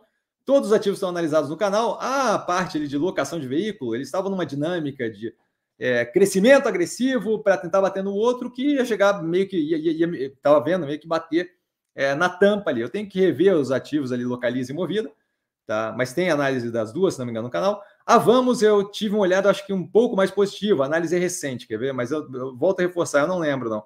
É, o setor, o setor não me chama muita atenção, não. Vamos, vamos, vamos. É... Primeiro trimestre de 2023, tá? Desculpa. Teria que dar uma olhada, é, porque eu não lembro bem da operação, mas acho que a Vamos, eu olhei com um olhar um pouco mais positivo, movida e localiza. Eu tenho que reavaliar, mas a... lembro de olhar e lembro de não, não, não, não ter interesse no ativo. Tá? Mas daí teria que olhar, porque eu realmente sinto muito, não... muitos ativos eu não, eu não lembro todos de cabeça. Tá? Danilo, Estados Unidos, mais Brasil, mais Europa, mais Japão, mais China. Tem como investir sem analisar todas as expectativas? Com certeza tem. Eu nem toco no Japão. É, eu acompanho consistentemente é, Estados Unidos. Assim, não, eu não, sei se você já sabe, eu não falei, mas eu falo várias vezes. Eu, por semana, são é, 3 mil, 2 mil notícias por dia e é, 60 horas de podcast por semana. 60 horas de podcast em várias línguas. Então, assim, é, China, tem, tem aberto ali no canal os podcasts. China tem alguns podcasts da China que eu recebo, é, que falam justamente da situação de lá, acompanho, a gente comenta aqui no canal consistentemente, arrefecimento econômico, blá, blá, não sei o quê. Europa, acompanho menos de perto, porque é, é, é, acaba não tendo ali propriamente uma grande relevância nesse momento, mas a questão geopolítica e a parte que tinha mais relevância, que era o estouro da inflação, a gente é, foi segurado, e hoje em dia agora está arrefecendo com juros um pouco mais altos, também comentado constantemente no canal, foi comentado a, pausa na, para de juros, na, na, na, subida de juros do ECB, do European Central Bank. Brasil, obviamente eu acompanho, sai, abertura de mercado aqui todo dia, dá para ter uma noção, compondo a tese também.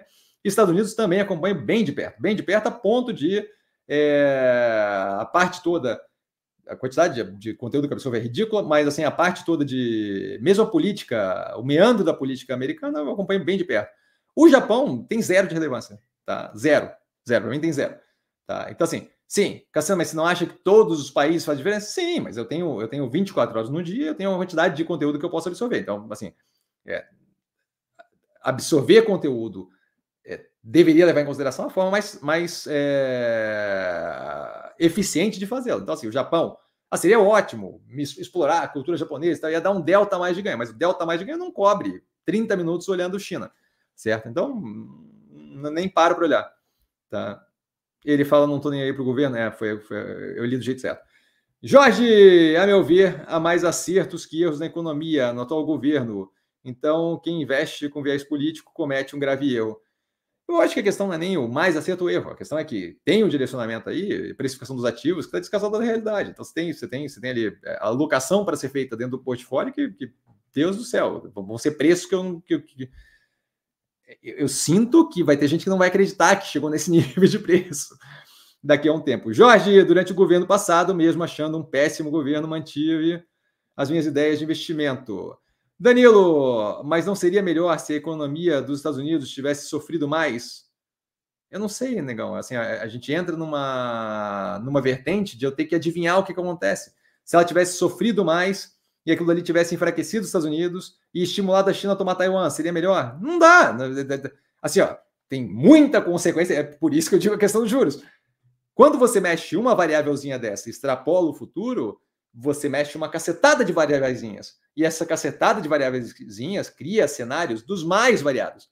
Como é que a gente já está lidando com a Ucrânia se os Estados Unidos estivesse mais enfraquecido e preocupado com o problema interno sem poder financiar a defesa da Ucrânia com relação à Rússia? Como é, como é que seria? A Rússia ia continuar invadindo outros países depois da Ucrânia? Não ia? Ia gerar uma, um, um cenário de maior combate, mais combativo? Ia estimular a vitória da Rússia? Ia estimular a China naquele momento tomar Taiwan? Se China toma Taiwan, Estados Unidos ia defender? Se ia defender, como é que ia ser com a TSMC, a Taiwan é, Semiconductor Manufacturing? Ela ia continuar produzindo? Não ia. Onde é que ia sobrar chip? a China, se conseguisse dominar, ia liberar chip para todo mundo, porque os Estados Unidos hoje em dia é, regula chip para a China. Ela ia fazer o mesmo? E se ela fizesse o mesmo, como é que ia ser marcas em geral, de qualquer tipo de produto? Certo? Então, assim, é, é o tipo de coisa que, hum, sim, é, não seria, seria positivo se tivesse sido mais, não, não sei. Não sei porque eu não vejo, não, não prevejo o futuro. Certo? Ele continua, a discussão dos juros ficaria mais irrelevante. Eu não sei se ficaria mais irrelevante. Se eu tenho, se, se, se você está supondo que é melhor ter menos discussão de juros é, com o custo de uma recessão, eu acho que você está extremamente equivocado. E é só olhar. É, não é à toa que se chama de soft landing, de pouso suave, certo? E que o outro chama de hard landing, de pouso. É, aí a tradução exata, pouso forçado, talvez. É, porque um deles é claramente melhor do que o outro. Você tem uma economia que está tendo arrefecimento da inflação e está crescendo, e está se mantendo controlada com aquela balançada básica, porque nem tudo não, não funciona uniformemente, mas está indo numa direção que está sendo feito o que o Fed se propôs a fazer de forma paulatina, sem, sem raquetada. A discussão de juros ficar mais irrelevante não muda zero para mim, certo? Ele continua: Estados Unidos, juros 5,5% por um bom tempo. Não sou eu que estou dizendo, é o Fed. Hum, então, ai, Jesus. Primeiro, assim, ó, por um bom tempo não é uma medida de tempo definida, certo? Por um bom tempo pode ser seis meses, três meses, um ano, dois anos. Você acha que por um bom tempo quer dizer um e não outro. Outro ponto: qualquer banco central tá, tem no mandato dele é, o pedaço que ele faz técnico, que é aumentar os juros, e tem a expectativa da inflação. A expectativa da inflação afeta o quão eficientes são os juros aplicados. De modo que, se eu sou o Fed e eu vou para o mercado e a, a, a, mantenho os juros e falo: olha, próxima reunião eu começo a cortar, o mercado reage de um jeito e a expectativa de inflação muda de modo a enfraquecer a minha manutenção de juros altos. Se eu vou para o mercado e falo: olha, ainda acho que tem um bom tempo, eu mantenho a, o efeito daquele, daquela estabilidade de juros. Se eu falo, eu vou aumentar mais, eu faço o efeito mais forte ainda, que pode vir a, inclusive, evitar que eu tenha que fazer o aumento.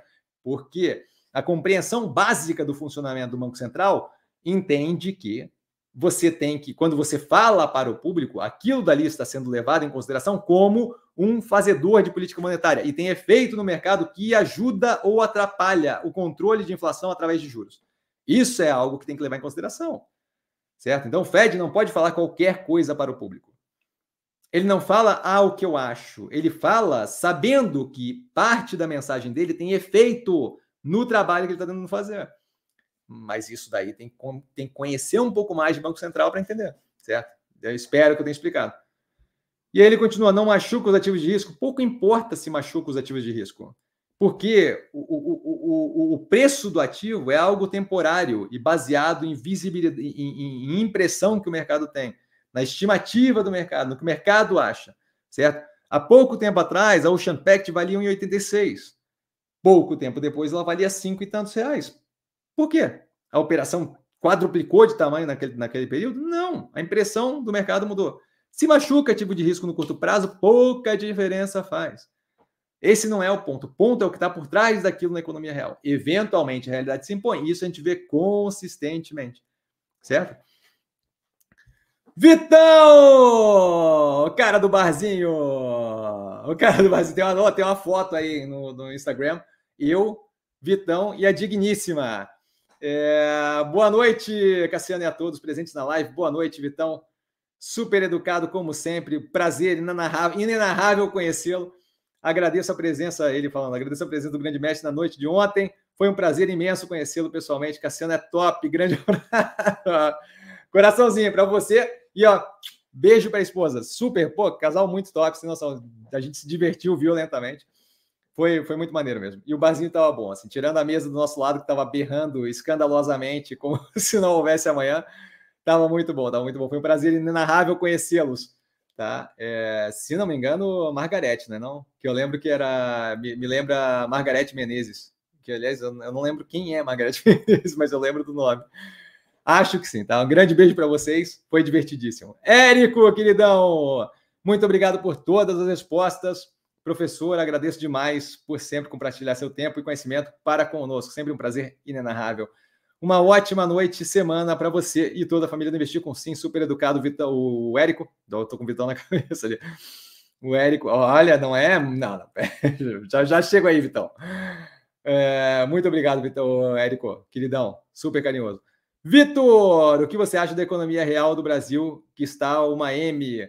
É, eu não acho que está uma M, o PIB não fala que está uma M, o arrefecimento, assim, é um pouco mais complexo de simplesmente sair é, falando aqui o que eu acho da economia real, que é um pouco mais, exige um pouco mais de informação, mas eu acho que a gente está alinhado num direcionamento é, que tende aí melhoria, é, inflexão do macro. A gente tem redução, tem um espaço aí aberto com redução de arrefecimento de inflacionamento, redução de juros por conseguinte, que deve melhorar o, o cenário econômico, e aí a gente vai justamente é, numa direção de melhoria contínua. Isso depende, obviamente, das atitudes do governo, que não pode simplesmente deixar soltar o fiscal.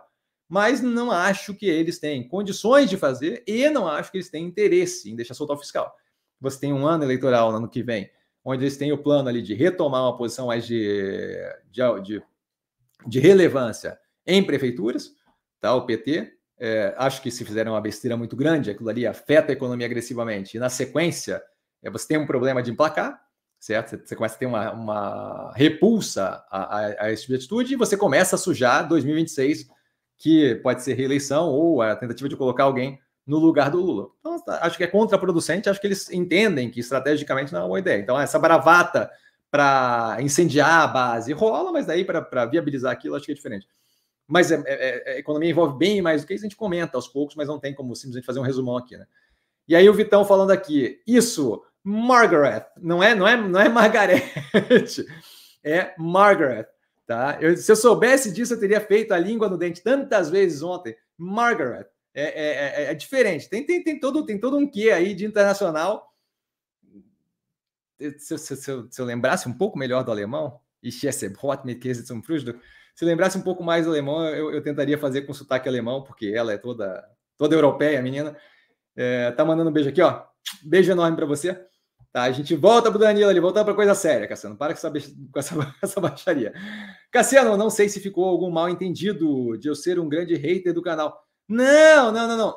A galera tava falando do hater de um outro cara que estava claramente tentando me pentelhar ali no, no Instagram. Não é, não é você, não, é, é um outro cara. Tinha um outro cara que até postei, inclusive, no Stories e tal, não sei o quê. É um outro cara que ficou tentando atazanar, tucanar, tucanar. Mas eu sou muito zen, brother. Eu sou muito zen. Sou... Mas é, não era de você, não. Estão falando, estão falando. Se foi isso, a galera tá falando do hater do, do Stories ali do, do Instagram. E ele continua, canal que acompanho e respeito há muito tempo, fico honradíssimo com as palavras. Mas se a questão é essa, me retiro das lives para os coleguinhas. Não, não, não. A galera tava falando de outro cara. Tá no Stories. Dá uma olhada no Stories do Instagram que você vai ver. É um outro cara que estava claramente tentando me cutucar. Assim. Tem, tem uma fila, tem uma lista de comentários. Acho que a gente trocou trinta e tantos comentários. Que foi ele tentando causar e eu respondendo, ele tentando causar e eu respondendo, ele cutucando e eu respondendo, mas não foi você, não. E ele continua. É, que querem concordar, que que é, querem concordar 100% com tudo, fiquem mais felizes. Não, não tem nada a ver com isso. Tem que, tem que menos, menos levar menos para o pessoal. Super bem recebido, não à toa eu respondo tudo tranquilinho, não tem nada disso. Tá? Fica tranquilo. E ele continua ali, eu já volto ali no Luiz Fabiano. Eu conheci você procurando informações sobre Minerva muito tempo atrás e achei sensacional desde o primeiro momento. Fico honradíssimo com as palavras, não tem qualquer problema você colocar uma opinião diferente. Eu, eu, eu, eu retruco com o que eu tenho de informação, mas o retrucar não significa é, que a gente tem nenhum tipo de, é, animosidade entre a gente, nem nada disso, hein? Super tranquilo, tá? Fica tranquilo. Estavam falando, eles estavam falando de outra pessoa ali. Pode dar uma olhada no Instagram, depois você vai se divertir. Tem uma, tem uma, tem uma. É, é nesse negócio que eu comentei hoje do, do Haddad, acho, no, no, negócio do Haddad ou no negócio do Lula, que tem um comentário ali que simplesmente se estende ad eterno. Ali são trinta e tantos comentários. Luiz Fabiano, boa noite, meus amigos. Boa noite, Luiz Fabiano, super educado e carinhoso. Poxa, cheguei tarde hoje em casa e, consequentemente, aqui também. Mas desde já deixo, é, desejo a todos uma ótima live. Abraço, grande abraço, cara, de verdade. Honradíssimo com a presença, feliz que você mesmo, tendo chegado tarde, apareceu aqui. Galera, por hoje, ficamos por aqui, precisando de mim.